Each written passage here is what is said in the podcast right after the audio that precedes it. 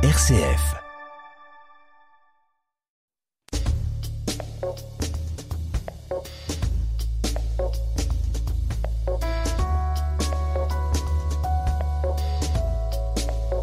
Décryptage, Natacha Coq.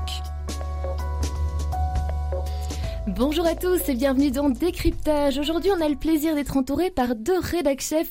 Vincent Delcor, bonjour. Bonjour Natacha. Vous êtes le rédacteur en chef de Catobel et aussi du journal Dimanche. On a l'habitude de vous recevoir hein, ici. Oui, c'est toujours une joie de, de venir, bien sûr. Eh bien, évidemment, bienvenue dans Décryptage. Et Simon-Pierre de Montpellier, bienvenue aussi dans Décryptage. Et vous, vous êtes euh, le rédacteur en chef de la revue En question. Tout à fait. Bonjour à chacune et chacun. On a aussi un peu l'habitude de vous avoir maintenant, donc c'est un plaisir de vous avoir tous les deux. De quoi est-ce qu'on va parler aujourd'hui? Eh bien, au programme de l'émission, on va commencer par se poser une grosse question. Quel est le sens du travail aujourd'hui dans notre société? Ensuite, on va analyser de plus près le rôle que tiennent les médias catholiques chrétiens en Belgique francophone. Ensuite, il y aura vos zooms. Vous savez que j'aime bien vous demander un indice sur vos zooms. Dites-moi. Un petit indice, eh bien, on va parler de femmes. De femmes. Mhm, pourtant, on n'est pas Louis Mars, hein, ça nous... Oh, bah, Vous nous donnez l'eau à la bouche, là, Vincent. Ah bon? Carrément Carrément. Et dites-nous, Simon-Pierre. Pour moi, ce sera l'occasion de rendre hommage à un ancien collègue du Centre avec. Bon, ben écoutez, on, on- a hâte en tout cas d'être en troisième partie d'émission pour vous entendre parler de ces deux sujets. Bon, après, évidemment, c'est- c'est Pierre Granier qu'on retrouve qui nous parle du journal dimanche de cette semaine. Et puis, eh bien, et puis, et puis, et puis. Hein on va commencer le premier sujet, donc euh, c'est parti. On est parti pour euh, une bonne émission. Le travail, c'est un mot qu'on entend et qu'on dit euh, tous les jours. hein. Je vais au travail, j'ai du travail. Bon, je vais peut-être pas euh, tous vous les faire, mais euh, est-ce qu'on réfléchit vraiment au sens de celui-ci aujourd'hui, tous les jours? Eh bien, c'est ce qu'on va faire maintenant. En tout cas, vous deux, vous allez le, le faire maintenant. Ça fait un peu euh, question d'examen, mais je vais commencer par vous demander euh, de but en blanc quelque chose, Vincent et Simon-Pierre. Qu'est-ce que ça signifie pour vous le mot travail? Euh, Eh bien, c'est une question à laquelle j'ai- pris un peu de temps de, de réfléchir. Alors évidemment, il y a, a d'abord quelque chose de très personnel. Je pense à mon travail et, et je me suis tout d'abord rendu compte que, que j'étais très heureux, que j'avais beaucoup de chance. D'abord d'avoir un travail et puis d'avoir un, un travail qui me plaît. Euh, puis j'ai donc peut-être d'abord dire ben voilà de ce point de vue-là je suis clairement un privilégié pour ces deux raisons j'en ai un et, et- et j'ai un travail qui qui me plaît qui fait sens qui correspond à un certain nombre d'aspirations euh, puis j'ai essayé de réfléchir un peu plus fondamentalement. Au fond c'est quoi le travail? Euh, et, j'ai l'impression qu'il y, a- une forme de rencontre de, oui de rencontre entre deux types d'aspirations deux types de besoins ou de demandes. D'une part celui euh, de femmes et d'hommes euh, qu'on va appeler les travailleurs, même si sans doute c'est c'est un peu réducteur. Et ces femmes et ces hommes, ben, ils ont plein d'aspirations, ils ont envie d'être utiles, ils ont envie de de, de, de- faire, de vivre euh, au cours de leur journée des, des choses, des expériences, des services, rendre des services qui, qui fassent sens. Et, et puis ils ont aussi besoin euh, d'avoir de l'argent, d'avoir euh, des revenus qui leur permettront d'avoir une certaine sécurité de vie, de pouvoir offrir des choses à eux-mêmes, à, à leurs proches, etc. Donc ce premier type d'aspiration-là. Et puis deuxième type d'aspiration, de, de besoin, c'est les besoins du temps, besoin de notre temps, besoin du monde. De quoi le monde a-t-il besoin? Euh, eh bien, au fond, finalement, s'il y a euh, du travail et s'il y a des travailleurs, c'est parce que d'une manière ou d'une autre, ces deux types d'aspirations parviennent à se rencontrer. Euh, alors, en ayant dit ça, je pense qu'il y a encore beaucoup d'autres choses à dire et, on aura l'occasion d'y revenir, mais peut-être une chose qui, qui me venait assez naturellement à l'esprit, aujourd'hui, euh, plus que jamais, il faut aussi pouvoir se rendre compte que, que ces deux euh, demandes ne peuvent pas se, se rencontrer n'importe comment, qu'il doit sans doute y avoir aussi euh, une forme de régulation, des cadres. Euh, il y en a déjà hein, qui existent depuis un certain temps, euh, mais sans doute qu'on pourrait aller au- aussi euh, plus loin, hein, une législation qui pourrait être plus développée pour, pour favoriser quelque chose de peut-être de plus harmonieux encore. Et puis un cadre naturel, une limite, une contrainte euh, qui sans doute a, a insuffisamment été prise en considération euh, depuis de, de nombreuses décennies. En fait, c'est- le cadre de l'environnement, celui de la planète, celui des ressources.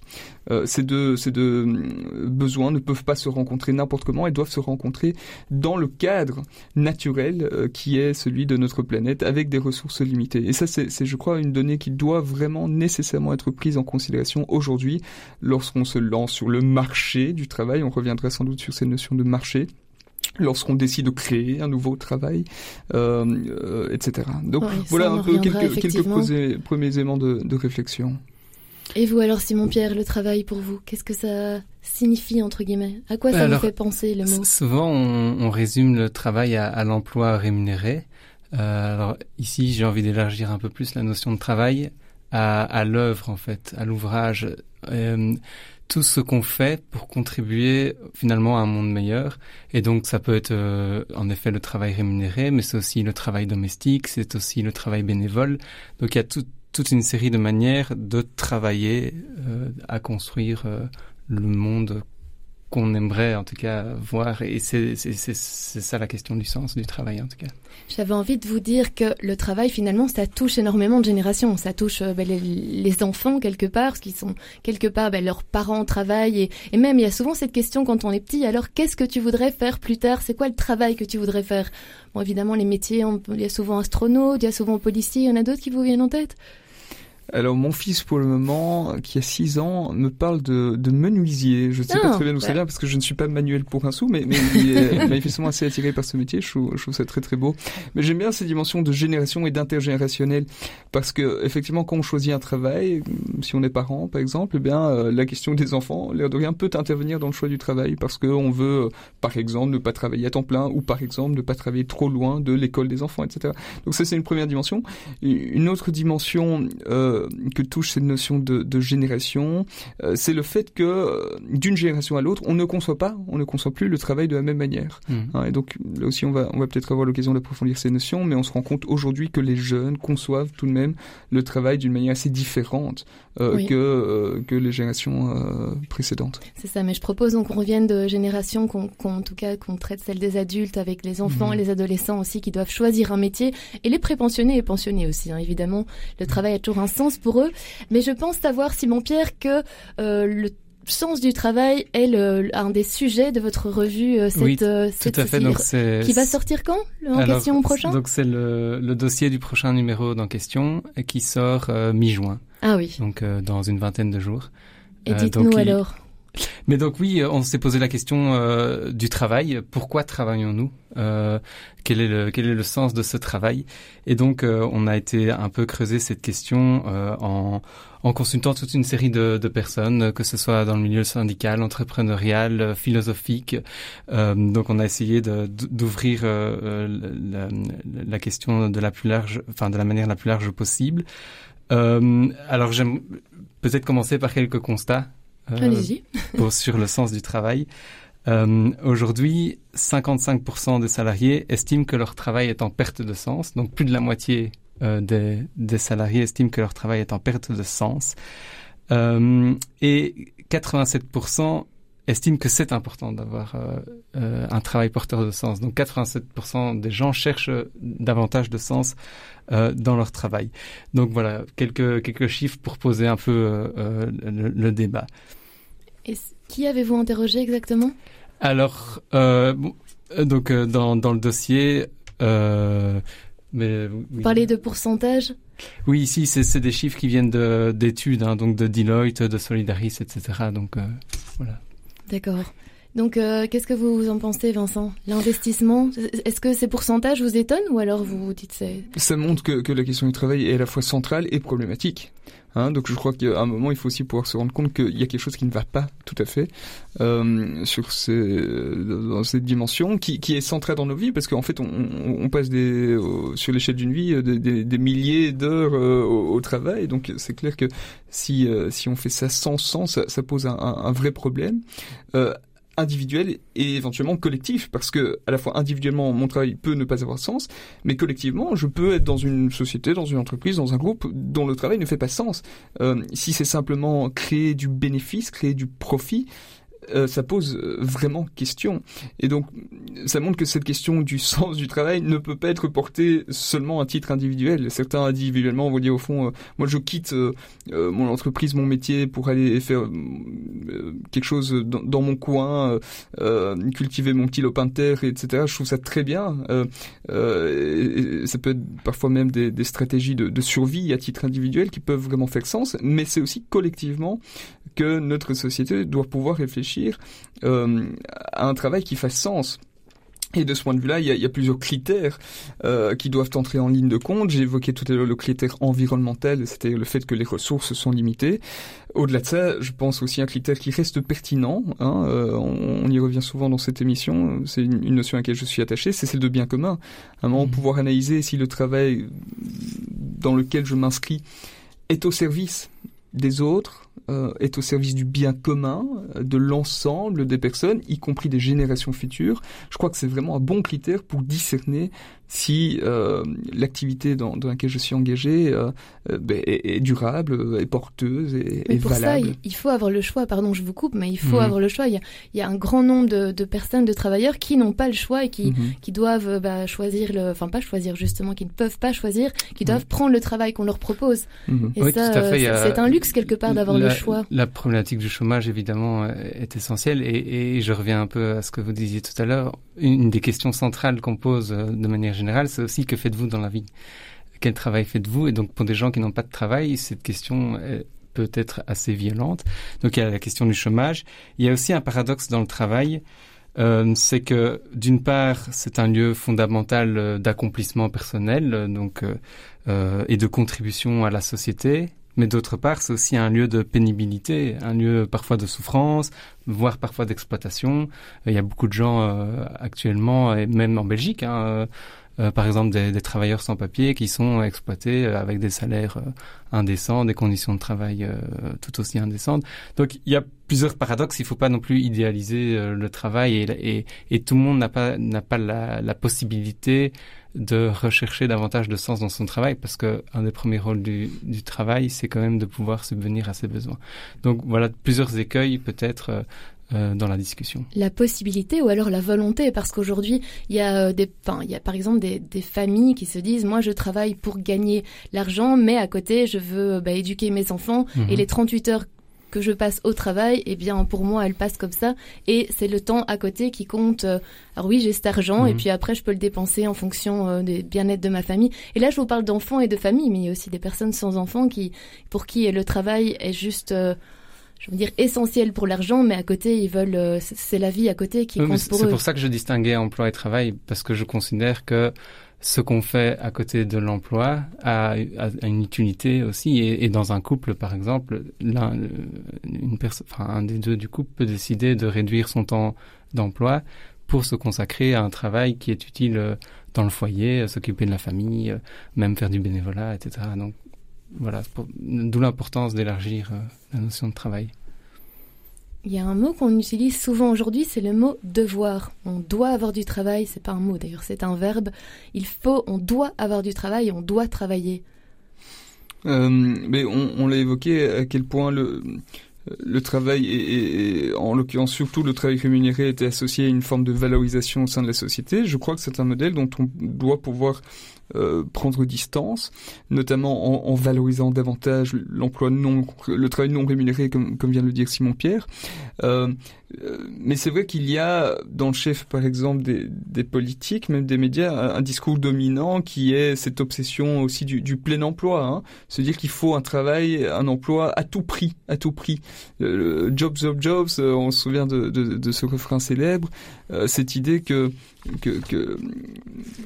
que, que la, à la que la quantité est plus importante que, que la qualité. Et donc moi, ce qui, ce qui, ce qui m'inquiète parfois, ce qui me déçoit parfois, c'est que une réflexion sur le sens du travail, eh bien, on peut en avoir dans, dans des excellentes revues comme, comme la revue en question. Par contre, c'est quelque chose euh, qui est peu débattu, hein, je trouve, dans, dans nos assemblées parlementaires, qui, qui est peu évoqué par nos ministres, euh, alors qu'il y a là des enjeux majeurs, y compris sur le pur plan financier.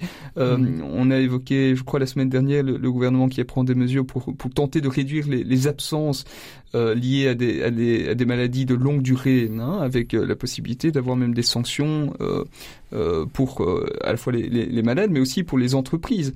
mais comment lutter contre ces absences de longue durée? Eh bien, en favorisant évidemment des emplois qui fassent sens. Hein, c'est, enfin, c'est en tout cas une des clés. donc, il y a aussi là un enjeu simplement économique. Il y a quelque mmh. chose dont on parle beaucoup en ce moment, c'est le burn-out qui touche quasi toutes les entreprises d'ailleurs. Oui, avec une, une pression. Je pense qu'il y a quand même une tendance générale d'une pression de plus en plus forte sur euh, l'individu au travail. Alors il y a, plusieurs raisons euh, qui expliquent cela.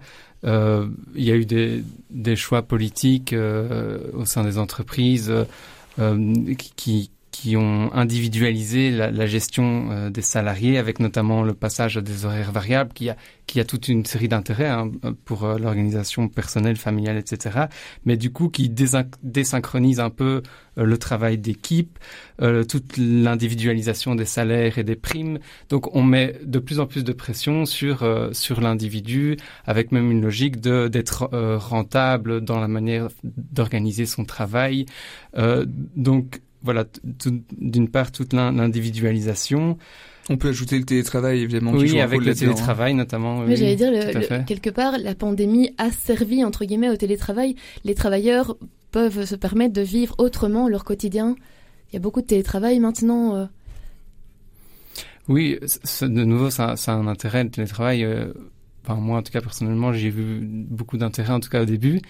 Mais au fur et à mesure, je me suis rendu compte aussi des dérives de, de trop de télétravail. Parce qu'il y a plus, on perd une dynamique d'équipe, on perd toute la dimension sociale, relationnelle du travail, qui est quand même une des dimensions essentielles. Euh, on, est, on, reste des êtres euh, relationnels. Donc, je pense qu'il y a un équilibre à trouver et, et, enfin, j'espère et, je vois autour de moi quand même qu'on est conscient qu'il y a quand même des limites euh, à mettre par rapport au télétravail le, le, télétravail pourrait nous faire croire que le travail est d'abord au service de soi-même. en tout cas, ça peut accentuer cette idée-là, euh, en rupture avec l'idée d'un travail qui est au service du bien commun, et qui, euh, même lorsqu'on est indépendant et qu'on travaille assez seul, ne peut finalement que s'inscrire dans un cadre collectif. Vous qui êtes euh, chef d'équipe, eh bien, vous, vous avez décidé maintenant que ceux qui ont un travail à temps plein ne viennent que deux jours, ne peuvent, ne doivent venir que deux jours par semaine s'ils le désirent, et un jour pour ceux qui ont un temps partiel. Vous voyez des différences dans l'équipe par rapport à ça, dans, le euh, travail? Oui, donc maintenant on est effectivement entré dans cette ère post-Covid, même si ça ne veut pas dire qu'on est tout à fait débarrassé du Covid, mais, mais donc on a eu une, vraie réflexion sur ce dit au fond, euh, qu'est-ce qu'on va euh, mettre en place en termes de un petit peu de, de, règles, de guidelines par rapport à, à chacune et chacun. Premier élément qu'on s'est dit, c'est imposer certaines choses, mais, quand même laisser une certaine souplesse, notamment parce que chaque, chaque collègue se retrouve dans une situation différente. Certains aiment et ont la possibilité de travailler chez eux assez facilement, d'autres pas. Et donc pouvoir prendre en compte cette, dimension, cette, particularité me semblait, nous semblait quelque chose euh, d'important. Euh, parallèlement, se dire quand même, il faut un minimum de travail en présentiel, il faut pouvoir se voir, euh, singulièrement pour des temps de, créativité ou des enregistrements studio, comme c'est le cas aujourd'hui. C'est évidemment aussi quelque chose de, fondamental. Et donc, on, s'est doté cette, cette, balise qui est de dire, au fond, chacun doit venir, lorsqu'il est à temps plein, au moins deux jours par semaine ici dans les bureaux, mais ceux qui veulent venir davantage peuvent euh, naturellement le faire. Il y a des mesures qui ont été prises, vous parliez tout à l'heure du gouvernement. Malgré tout, il y a des mesures qui ont été prises. Je pense par exemple au congé parental. Les parents peuvent choisir, je ne sais hmm. plus très bien le, délai, mais ils peuvent venir qu'une fois par semaine, euh, rester une fois par semaine chez eux, ou alors être trois mois à la maison par enfant, si j'ai bien... Ce, genre d'initiative-là était importante à prendre Oui, tout à fait. Et, j'ajouterais aussi euh, l'enjeu du, du, congé de paternité. Euh, qui a été un petit peu allongé euh, depuis l'année passée. Donc on est passé de 10 jours à 15 jours. Je l'ai vécu euh, très récemment et va, on va passer à 20 jours l'année prochaine. Ça, je pense que c'est un des enjeux majeurs. Je, dirais qu'il y a au niveau politique, il y a deux enjeux majeurs, c'est le début de la vie et la fin de la vie. Donc le début de la vie avec quand on devient parent, pouvoir trouver un équilibre entre le couple euh, il y a même des études qui, qui montrent qu'il y aura moins de violence euh, envers les enfants euh, avec davantage de congés de, de, parentalité et entre autres de paternité. donc vraiment, il y a une question d'équilibre de couple. Euh, plus pour des questions aussi d'égalité salariale, parce qu'on sait que les patrons euh, ont un peu plus, euh, enfin certains patrons ont un peu plus tendance à engager des hommes en se disant que qu'ils auront moins de congés de parentalité, enfin de paternité. et alors de, la fin de vie, donc toute la question des, des pensions, avec quand même essayer dans un équilibre de donner une perspective positive aux travailleurs qui enfin, qu'on ne leur dise pas qu'ils vont travailler toute leur vie et que voilà qu'ils pourront aussi un peu souffler à un moment. Donc euh, surtout pour les métiers pénibles les ouvriers etc donc je dirais qu'au niveau politique attention pour les, les menuisiers c'est pas si terrible que ça hein. J'en parlerai à mon fils. Il écoutera l'émission. Oui non. Bah, vous parliez des, des personnes justement pensionnées ou prépensionnées. Oui. Ça peut quelque part, il y a un grand changement dans la vie. Il y en a qui adorent en se disant je suis libre, mais il y en a pour qui ça peut être un véritable vide. C'est vrai. Et c'est une mmh. période vraiment fascinante et, importante à laquelle euh, je crois de plus en plus on essaye de, de, de préparer, hein, euh, de sensibiliser, d'accompagner les, les, personnes en fin de carrière professionnelle. Euh, euh et, je crois, et, effectivement, c'est pas anodin parce que pour toutes les personnes qui, qui, se sont vraiment réalisées, qui se sont très fortement identifiées à leur travail, ça peut être quand même des, des moments de rupture importants. Euh, ça peut être difficile pour les couples qui soudainement vont se retrouver l'un avec l'autre presque 24 heures sur 24 alors qu'auparavant ils, ils se voyaient peu ou moins en tout cas.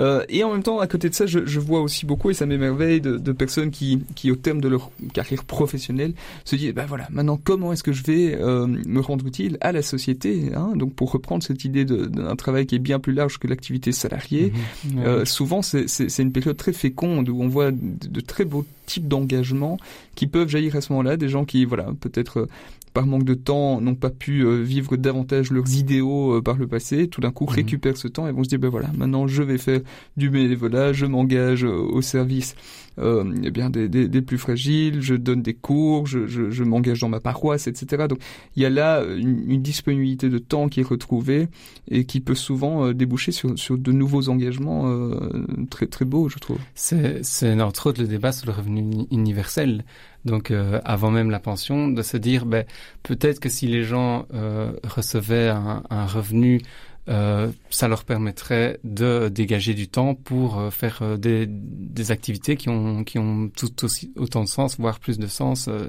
style du bénévolat, du, du, soin aux personnes, etc. Donc ça, en effet, c'est aussi un enjeu important. et alors peut-être tant qu'on est dans dans les perspectives un peu, euh, parce que c'est vrai que c'est toujours bien de, de, faire preuve euh, de, de positif et, de proposer des solutions. Euh, il, y a, y a toute la question de la démocratisation euh, au sein des entreprises, avec notamment un grand travail mené par Isabelle Ferreras, qui avait initié tout un manifeste pendant la pandémie euh, sur la question de la démocratisation du travail, avec plusieurs propositions intéressantes qui sont pas toutes applicables euh, à, à, tout genre d'entreprise. Ici, c'est plutôt pour des grandes entreprises. C'est de, de créer des euh, une espèce de chambre euh, des travailleurs qui puissent euh, avoir autant de pouvoir que les actionnaires ou que le conseil d'administration pour pouvoir euh, donner son avis, participer à la vie démocratique euh, d'une entreprise. Et c'est aussi une manière de redonner du sens aux travailleurs, c'est de les faire participer au fonctionnement de, leur structure, de leur entreprise. Donc l'aspect démocratisation est très porteur de sens euh, au niveau des entreprises. Bon, le temps passe malheureusement. J'avais encore plein de questions en fonction des générations, mais je vais reprendre un de vos mots, Vincent. Au début de l'émission, vous avez parlé d'environnement, et c'est quelque chose qui touche aujourd'hui beaucoup les jeunes qui sont encore euh, bah, en, en, train d'étudier. Enfin, maintenant, ils passent des examens de plus en plus. C'est vraiment la période. Mais il y a un fait divers dont on parle depuis euh, quelques temps. Simon Pierre, vous nous avez parlé lors de la préparation de l'émission d'une réaction des jeunes qui de l'agronomie, étudiants d'Agro Paris Tech, l'Institut des sciences et industries du vivant. C'est un peu, ça rejoint ce que Vincent nous disait. Oui, ben donc euh, il y, y, a quelques jours, euh, si vous avez, euh, si vous êtes peut-être tombé sur cette vidéo, des étudiants diplômés d'AgroParisTech en France qui ont, ont, tenu un discours, enfin certains étudiants ont tenu un discours où ils appelaient à déserter les emplois euh, et les entreprises polluantes, euh, non éthiques. Et ça, c'est un mouvement qu'on observe de plus en plus chez les jeunes, et notamment les jeunes élites, ce qui peut paraître surprenant, dans les hautes écoles françaises, les écoles de commerce aussi. depuis plusieurs années, il y a des, euh, des lettres ouvertes, des pétitions, maintenant un discours euh, de jeunes étudiants qui euh, appellent, notamment face aux, aux défis écologiques, à, à, boycotter en fait les entreprises les entreprises qu'ils considèrent comme polluantes. Donc il y a vraiment des actes assez forts. en Belgique, on a eu aussi un, discours il y a quelques années, enfin il y a, deux trois ans, qui avait fait pas mal le tour du net de Pedro Correa, un, artiste qui avait fait un discours devant les ingénieurs civils à, l'UCL où il appelait aussi à, à vraiment se poser la question du sens au moment de choisir son emploi. Une réelle prise de conscience alors Vincent? Oui, je pense que de ce point de vue-là, euh, euh, peut-être aussi que les, les, les établissements d'enseignement supérieur pourraient aller, un, pourraient aller un petit peu plus loin, susciter davantage la, la créativité, la remise en question euh, du système. Ça, je suis quand même parfois étonné que, mmh. que dans les unifs, etc., on trouve quand même des discours assez, assez formatés, assez homogènes. Euh, alors que, que, voilà que les défis euh, euh, d'aujourd'hui ne sont pas les mêmes que, que ceux d'il y a 30 ou 40 ans. Et, et beaucoup de jeunes s'en rendent compte. Et les jeunes ont, ont, un double avantage. Souvent le premier c'est qu'ils ont peut-être davantage d'idéaux que, que, leurs aînés. Et puis surtout ils ont une plus grande liberté notamment sur le plan financier. Ils n'ont pas encore euh, euh, nécessairement un emprunt, ils n'ont pas encore nécessairement euh, pris goût à une voiture de société. je dis ça avec un peu de cynisme, mais c'est vrai. Et donc lorsqu'on a cette, liberté, on, peut poser sans doute un regard, oui, plus, détaché, plus libre, mais plus critique et plus juste, à mon avis, sur les dysfonctionnements de notre société et singulièrement de, son marché du travail. et donc effectivement, c'est un moment propice, à mon avis, la période des études et le sortir des études pour euh, peut-être plus librement, plus en conscience, se dire au fond à quel type de société j'ai envie de, contribuer et pas seulement quel emploi est-ce que je cherche et quel type d'avantage est-ce que j'ai envie de mmh. trouver. Donc comment est-ce que je vais pas seulement me servir et, défendre mes intérêts, mais bien servir euh, la société dans laquelle je vis. Eh bien, c'est sur vos beaux mots là qu'on va rester.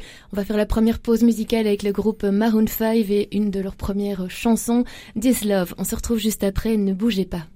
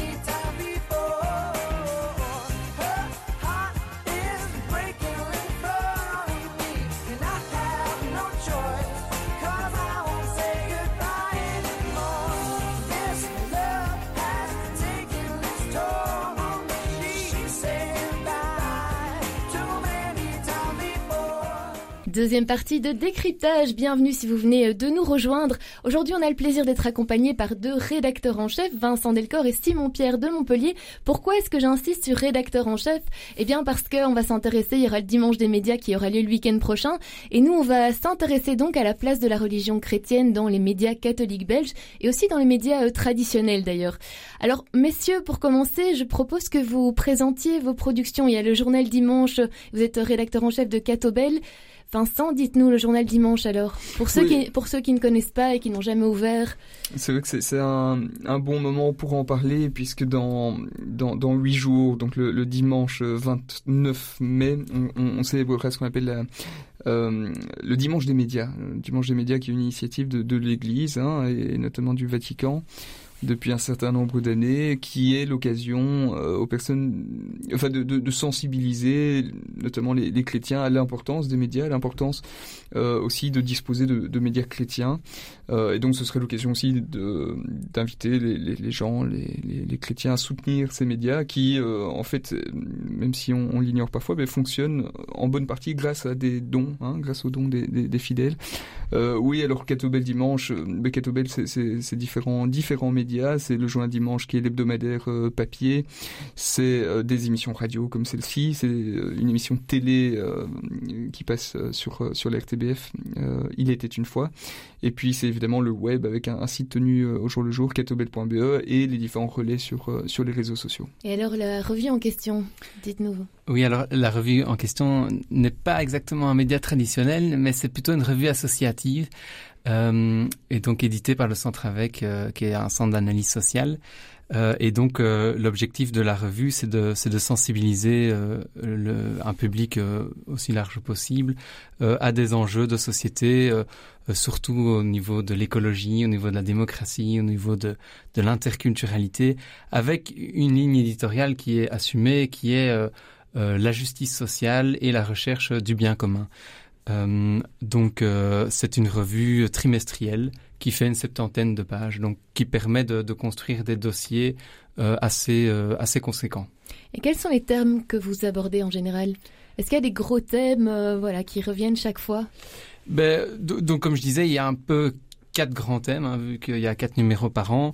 L'écologie, donc on va traiter de, de transition écologique, de, de sujets même plus larges comme euh, la question du sang, euh, la question du temps. Euh, donc l'écologie, la démocratie, avec un, un, objectif de se demander mais comment on peut régénérer cette démocratie, euh, l'interculturalité, euh, où on va essayer de mettre en, en, dialogue différents groupes de la société, que ce soit euh, enfin, culturel, que ce soit même de manière plus large, euh, intergénérationnelle par exemple.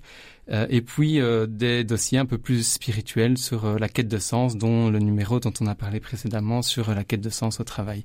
Donc ah, voilà, c'est ces quatre grandes thématiques qui permettent de construire des dossiers sur des sujets un peu plus spécifiques. Et quel est le rôle des médias aujourd'hui? Par exemple, des, des médias euh, adressés aux chrétiens. Est-ce que le journal dimanche est adressé aux chrétiens ou alors est-ce que vous l'adressez à un public, euh, j'ai envie de dire ouvert? Le mot est absolument pas, euh, mmh, mmh, pas non, bon. Non, mais, c'est une bonne question. Vous savez que assez naturellement, notre public cible, historique de référence, ça va être, ça va être les chrétiens. Euh, donc peut-être dire que, que, le journal dimanche, à la fois, va avoir pour but d'informer sur la vie de l'Église, du monde chrétien, mais, mais dans un sens assez large, mais aussi d'essayer de, de poser sur l'actualité générale, sur tout sujet potentiellement d'actualité, un regard inspiré par l'Évangile, euh, et puis aussi d'apporter euh, euh, peut-être à, ceux qui veulent dans leur vie vivre une dimension spirituelle, vivre la prière, chercher Dieu, eh bien leur apporter des, clés. Alors donc assez naturellement, c'est vrai que les milieux chrétiens seront, seront, notre public de référence, et en même temps pour nous c'est important de se dire ben, que potentiellement, en tout cas, à travers peut-être certains articles, on, peut toucher d'autres personnes. Ça fait aussi partie de notre souhait. Je pense que les médias chrétiens euh, ont pour but de, rejoindre les chrétiens, mais un de nos objectifs, c'est de pouvoir, à travers ces médias, être en dialogue avec l'ensemble de la société. Donc ça, c'est aussi, euh, un, je crois, un enjeu euh, assez important pour, pour nos médias.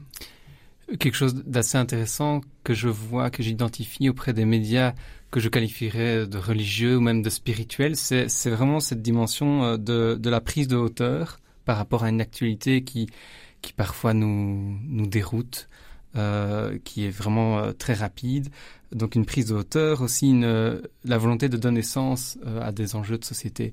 Donc vraiment cette question de la, de la profondeur et de la prise de hauteur. Justement, je voulais vous demander quel genre d'article, mais est-ce qu'il y a des sujets d'actualité, en tout cas en ce moment, que vous mettez, euh, qui, qui, sont dans vos médias? Je Des sujets généraux, on, a entendu parler du Covid, euh, ça on l'a vu dans absolument tous les médias. Est-ce que vous les avez abordés aussi oui. avec un regard chrétien, comme vous le disiez, ou Oui, c'est ça. Je dirais tant, tant, le Covid que, que, la guerre en Ukraine sont, sont deux sujets mm. qu'inévitablement on a abordés euh, sous un double angle. À la fois, bon, qu'est-ce que l'Évangile Qu'est-ce que l'Église a à nous dire alors que le monde est confronté au Covid ou à une guerre? Et puis d'autre part, deuxième aspect, comment est-ce que le Covid ou comment est-ce que la guerre vient euh, influencer la vie des communautés chrétiennes ou comment est-ce que des communautés chrétiennes peuvent s'engager au cœur euh, de ces crises? Ces deux types d'enjeux qui touchent l'un davantage au regard chrétien qu'on porte sur la société et l'autre davantage à euh, la vie de l'Église, la vie des chrétiens. Là, on parlait des médias catholiques ou des médias chrétiens, mais dans la presse générale, comment le monde catholique est abordé. On entend souvent, on peut lire souvent des articles on entend des articles, euh, enfin des actualités sur le pape. Le pape est quand même souvent euh, cité dans les articles, mais est-ce qu'il y a d'autres euh, sujets comme ça? Bon, on sait qu'il y a aussi des faits divers, genre un vol dans une église ou ce genre de choses, mais est-ce que des articles vraiment profonds sont, selon vous, assez diffusés dans la presse générale? La, la, tendance générale est quand même de se rendre compte que la vie de l'Église, la vie des chrétiens est, de moins en moins mise en évidence, mise en avant, valorisée, euh, décryptée euh, dans les médias généralistes. Euh, d'une part parce que les chrétiens sont quand même de moins en moins nombreux, mais aussi parce que dans les rédactions, on a une expertise qui est de moins en moins grande sur ces questions, sur ces sujets. Donc on perçoit mal alors l'actualité de l'Église. donc de, parce que l'expertise manque. on, on, ne connaît plus très bien. Il y a parfois cette difficulté euh, pour euh, pour des journalistes euh, qui ne traitent pas du tout des questions religieuses de tout d'un coup débarquer sur ces sujets religieux, de ne pas bien les comprendre. Alors c'est vrai que le pape fait un peu exception dans ce domaine et c'est une chance qu'on a depuis quelques années d'avoir un pape François qui est capable, qui a cette, cette, force, c'est vraiment je crois un de ses grands talents de pouvoir s'exprimer bien au-delà des milieux ecclésiaux et de pouvoir avoir une voix qui, est entendue largement.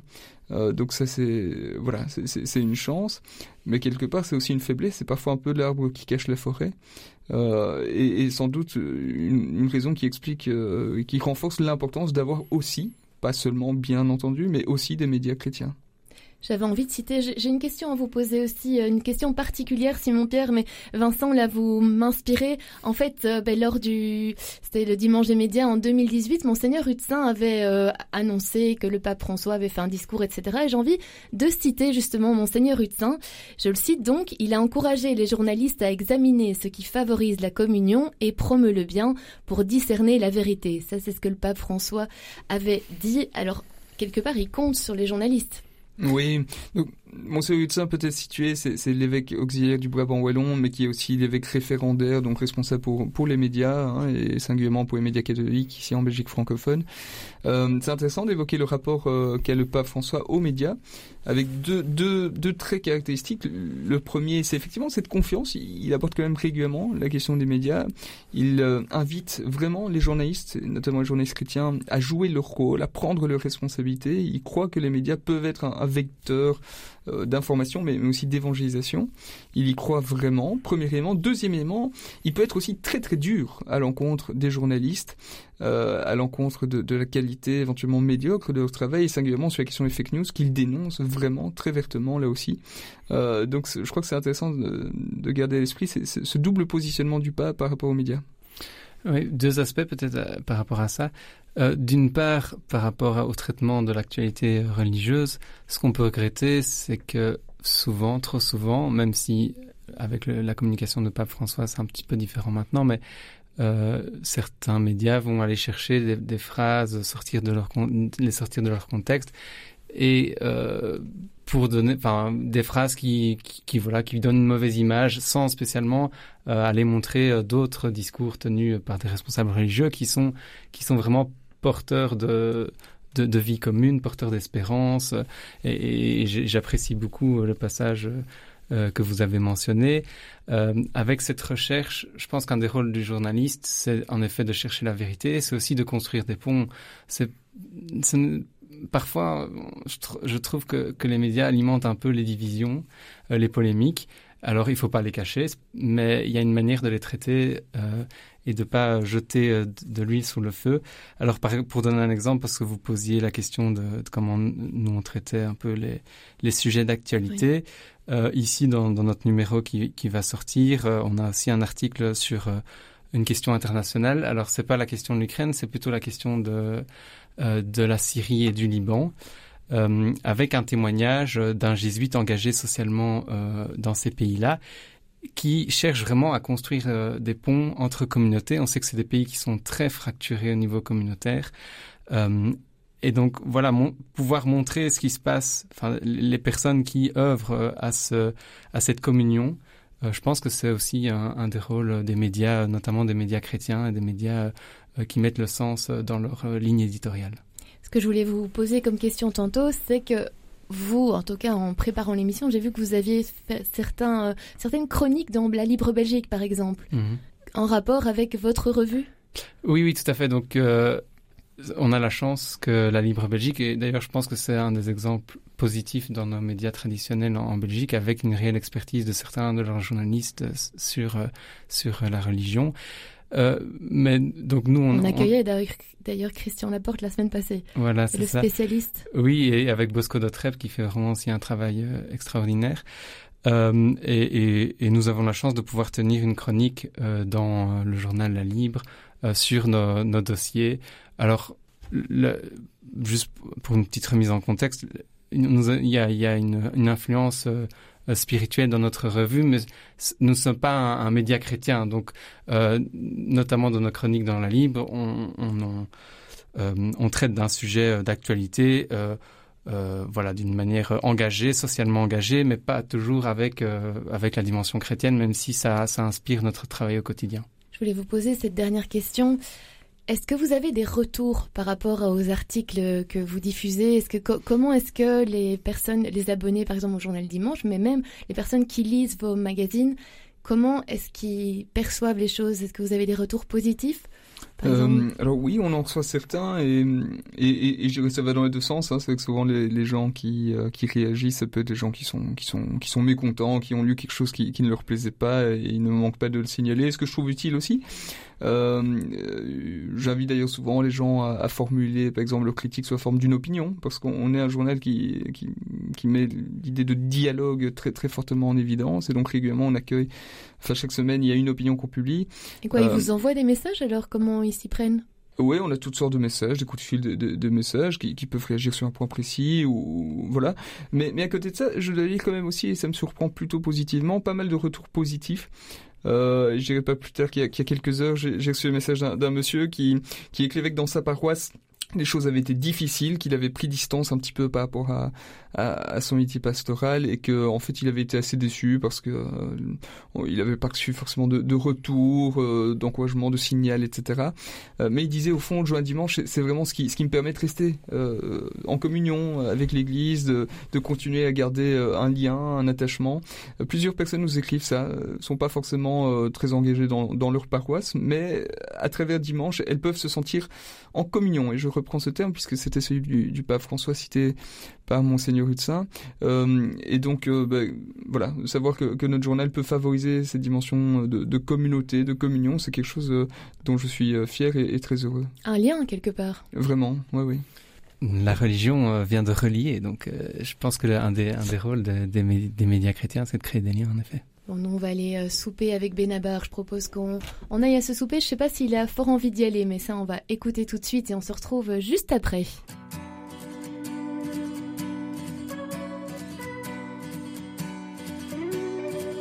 Je veux pas y aller à ce dîner, j'ai pas le moral, je suis fatigué. Ils nous en voudront pas, allez, on n'y va pas. En plus, faut que je fasse un régime, ma chemise me boudine, j'ai l'air d'une chipolata je peux pas sortir comme ça. Ça n'a rien à voir, je les aime bien tes amis, mais je veux pas les voir parce que j'ai pas envie. On s'en fout, on n'y va pas, on a qu'à se cacher sous les draps. On commandera des pizzas, toi la télé et moi. On appelle, on s'excuse, on improvise, on trouve quelque chose, on n'a qu'à dire à tes amis qu'on les aime pas et puis tant pis. D'humeur, tout me déprime et il se trouve que par hasard, il y a un super bon film à la télé ce soir. Un chef-d'œuvre du 7e art que je voudrais revoir. Un drame très engagé sur la police de Saint-Tropez. Satire sociale dont le personnage central est joué par De Funès. En plus, il y a des extraterrestres. On s'en fout, on n'y va pas. On a qu'à se cacher sous les bras. On commandera des pizzas, toi, la télé et moi. On appelle, on s'excuse, on improvise, on trouve quelque chose, on a qu'à dire à tes amis qu'on les aime pas et puis tant pis, on s'en fout, on n'y va pas, on a qu'à se cacher sous les draps, on commandera des pizzas, toi la télé et moi.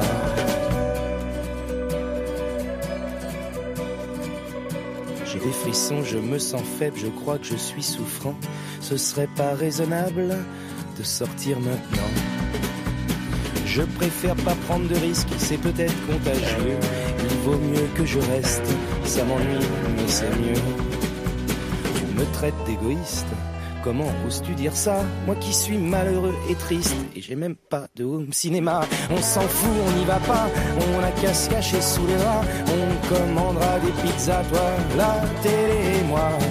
On appelle, on s'excuse, on improvise, on trouve quelque chose, on n'a qu'à dire à tes amis qu'on les aime pas et puis tant pis, on s'en fout, on n'y va pas, on n'a qu'à se cacher sous les draps, on commandera des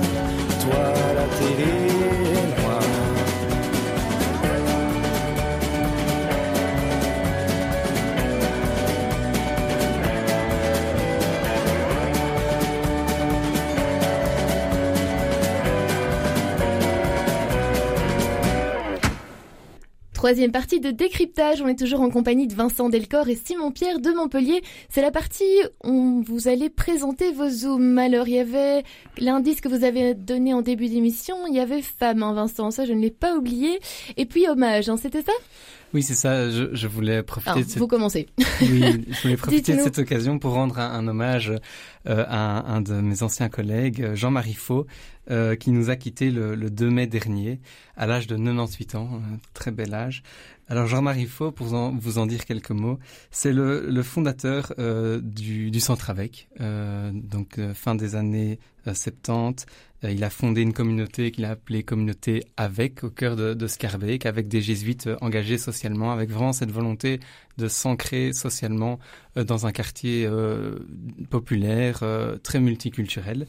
Alors Jean-Marie Faux, c'est quelqu'un de très inspirant, euh, qui a vraiment été euh, très engagé euh, socialement, qui a voulu, euh, qui a cru vraiment euh, au lien très fort entre la, la foi et la justice. Il a notamment été très impliqué face au comportement raciste du bourgmestre Roger euh, dans les années fin des années 70 à Scarbeck. Il a été la plume du MRAX, donc le mouvement le mouvement antiraciste belge. Euh, donc vraiment un militant euh, contre le racisme et, pour le droit des étrangers. Euh, donc voilà, je voulais lui rendre ici un, hommage parce que c'est vraiment une personnalité très inspirante et vous, pouvez notamment le découvrir. Il a écrit des, magnifiques livres, dont Au cœur du monde ou encore un livre sur l'enseignement social de l'Église. Donc vraiment une personnalité très chaleureuse, très attachante et très inspirante. Peut peut-être aller enfin, se renseigner sur lui. euh, Oui, on a, on a, on a ouvert une page, je une, n'importe une quoi, page hommage. euh, on a ouvert. Je, je- vais non. recommencer parce que j'ai dit n'importe quoi. Non, mais c'est bien. Enfin, tu peux Non, mais je vais te poser la question, t'inquiète pas.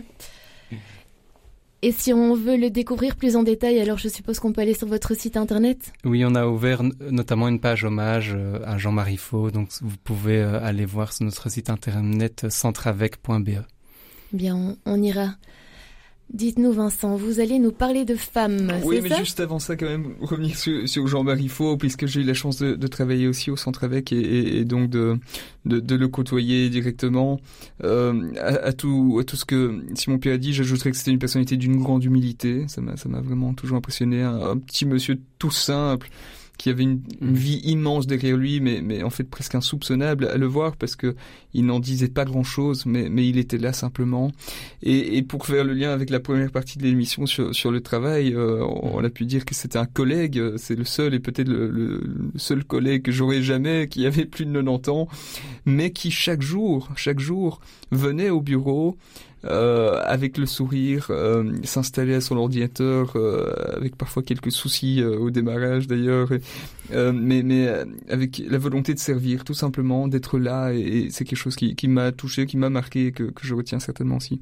Alors l'autre personne L'autre personne, c'est Elisabeth Borne, donc la, la, la première ministre euh, française qui vient d'être nommée. Je crois que c'est important quand même de, de, de, le saluer. C'est pas anodin ce qui se passe. C'est pas la première, c'est la seconde première ministre que qu'on connaît en France. En Belgique, c'était il y a quelques années qu'on a connu, euh, voilà, notre première première ministre euh, femme. c'est lent, mais ça bouge, ça avance et il faut que ça continue dans ce sens.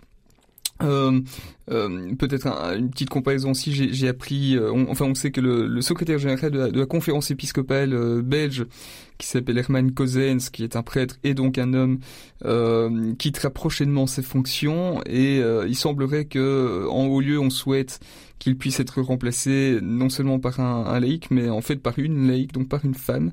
C'est pas encore concrétisé, mais si ça devait se concrétiser, je trouve que ce serait un, un très bon signal qui irait là aussi dans, dans le bon sens. Vous y croyez? Euh, J'y crois. De toute façon, ça se fera. Euh, la question est toujours celle du, du, rythme, mais je pense que tout le monde a tout à y gagner. Est-ce que euh, à des places comme celle-là, euh, eh bien, un maximum de femmes et un maximum de, de mixité surtout puissent puissent être installées. Bon, il y a des chances qu'on en parle dans un prochain décryptage alors hein, de, de, ce sujet. Bon, en parlant de sujet, on va avoir le plaisir d'accueillir Pierre Granier qui lui va nous parler de certains sujets dans le journal dimanche. Bonjour Pierre. Bonjour Natacha, bonjour à tous. Alors, qu'est-ce qu'on peut lire dans le journal dimanche cette semaine? Eh bien, dans le dimanche de cette semaine, deux reportages aux portes de l'Ukraine, l'un en Roumanie et, plus précisément dans la région de Bukovine, où Irina, sa meilleure amie et leurs enfants ont décidé de fuir le pays en guerre pour trouver refuge dans un monastère, monastère orthodoxe. L'autre donc reportage se situe à Odessa à la rencontre d'Elena qui, elle, a choisi de rester sur place. Donc deux réponses différentes à la question cruciale que se posent des millions d'Ukrainiens, à savoir partir ou rester. Mais avec un point commun, l'aide de la foi pour affronter l'épreuve. Dans le monastère roumain qu'il accueille depuis deux mois, Irina explique en effet que quand elle ressent beaucoup de haine, elle vient prier dans la petite chapelle. Et dit que la première fois qu'elle est allée à l'office, elle a même prié pour Poutine. Je lui ai souhaité plus de sagesse, de la santé et du bonheur, confie-t-elle. De l'autre côté de la frontière, à Odessa, Elena s'est rendue dans la cathédrale de la Bienheureuse Vierge Marie au premier jour de l'invasion russe. Elle y a interrogé le Christ sur ce qu'elle devait faire, partir ou rester et après avoir longtemps attendu, cette membre consacrée de l'Ordo Virginum a ressenti une grande paix qui lui a fait comprendre qu'elle devait rester. Ces deux reportages signés Apolline Guilleux-Romalic et Laurence Dont sont à lire en pages 10 et 11. On poursuit avec toute autre chose, puisque le journal Dimanche s'est intéressé cette semaine aux naprotechnologies. Au quoi? Oui, ah, je me doutais que vous alliez me poser la question, Natacha. Technologie, ça on Naprotechnologie, eh bien, en fait, oui, il s'agit d'une méthode visant à restaurer la fertilité des couples de manière totalement naturelle. Et par conséquent, par conséquent, d'une d'une alternative crédible à la PMA qui ne rencontre pas toujours le succès escompté et peut ne pas convenir ou franchement déplaire à certains. Donc avec ces techniques procréatives naturelles, on vise à chercher les causes profondes de l'infertilité du couple et à les soigner pour que la fertilité de l'homme et de la femme en soit améliorée. La méthode s'appuie sur l'établissement d'un diagnostic précis, un traitement synchronisé au cycle féminin et un accompagnement personnalisé. Respectueuse de l'intimité du couple, elle met aussi l'accent sur l'engagement de chacun des membres de celui-ci. Seul problème, le manque de professionnels formés en Belgique à cette technique. Article de Vincent Delcor à retrouver en page 6.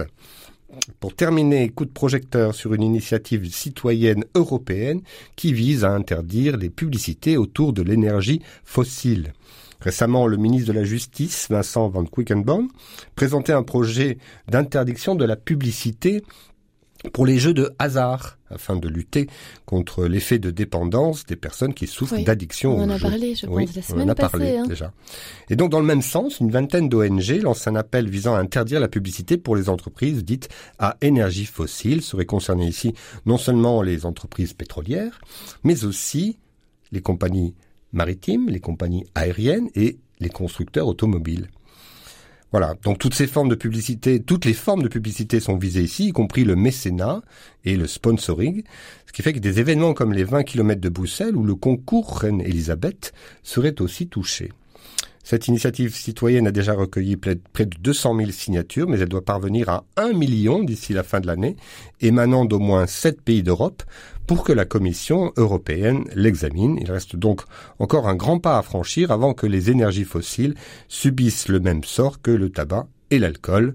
Un article d'Anne-Françoise de Baudras qui est à lire en page 5. Voilà pour cette semaine.